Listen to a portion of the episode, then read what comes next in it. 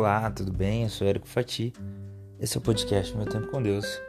Quero compartilhar com você hoje a palavra de Deus que está no livro de Salmos, capítulo 18, verso 31 ao 36, que dizem assim: Pois quem é Deus, senão o Senhor? Quem é rocha firme, senão o nosso Deus?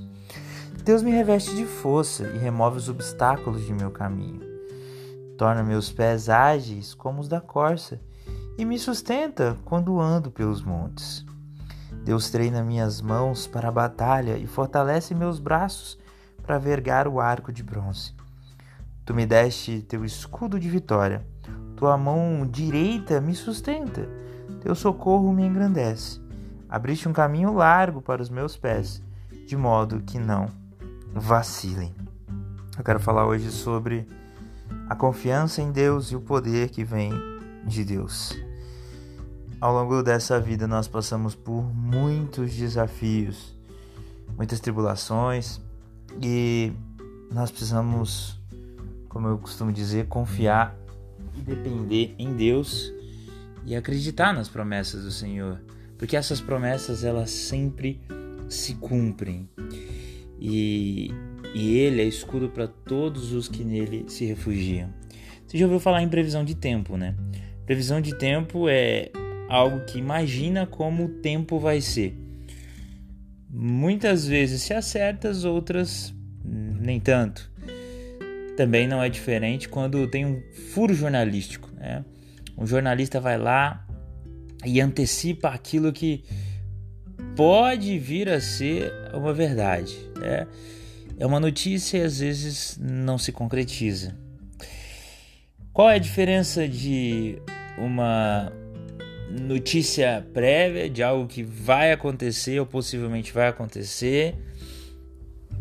Qual a diferença de previsão de tempo para promessa de Deus? É que a promessa de Deus, ela nunca falha. Quando Deus promete, ele cumpre. Muitas vezes não vem na hora que a gente espera. É, Deus muitas vezes fala sim pra gente, ou calma, não é o momento, e a gente fica muito ansioso imaginando que é exatamente naquela hora que a gente achava que seria. Deus ele tem o tempo dele e ele prepara o caminho para que no momento certo ele cumpra as promessas dele. E, e esse Deus, ele é escudo forte, ele é rocha firme. Ele é quem nos reveste de força para romper com os obstáculos. Inclusive, a própria Bíblia diz que ele remove os obstáculos do nosso caminho. Ele nos torna ágeis para que a gente possa correr como a corça, né? metaforicamente, para que a gente não venha a ser pego nesse caminho da vida. A gente precisa lembrar que as promessas de Deus se cumprem e Ele também nos capacita. Tá? Dia após dia, nós somos treinados pelos nossos pais desde a primeira infância. A gente é treinado a se alimentar sozinho, a se limpar sozinho, a falar. E a vida é um eterno treino para que um dia a gente ande sozinho. Tá? Ah, nós somos educados para saber lidar com dinheiro, nós vamos para a escola, para que um dia a gente consiga se virar sozinho, ter uma profissão, é, conseguir ser independente. E, e é isso que Deus quer de nós, uma certa dependência de crer nele, confiar nele, que quando nós não formos capazes de resolver os problemas, ele vai suprir. Mas que na maioria das vezes ele já nos preparou, ele já nos capacitou para sozinhos conseguirmos. Nós não temos que esperar tudo de Deus, mas também não podemos ser descrentes.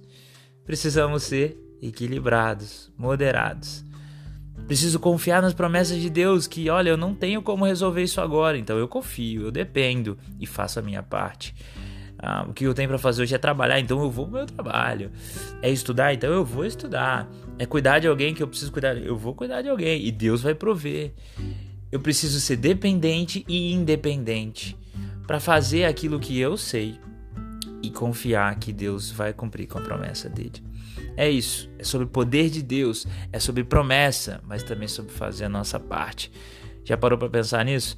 A gente leva em torno de 3 a 4 anos ouvindo o papai e a mamãe falando até que nós venhamos a aprender o idioma.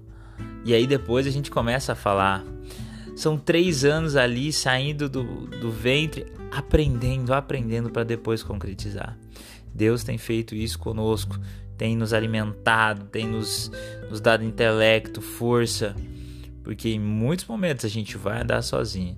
E quando você não encontrar a saída, quando lhe faltar know-how, quando lhe faltar força, quando lhe faltar intelecto, quando lhe faltar todo e qualquer elemento essencial, você olha para cima e você dependa do socorro de Deus. Mantenha a sua fé, use a sua razão. Que Cristo habite no seu coração e que você viva com amor e união por onde quer que você passe. Que Deus te abençoe.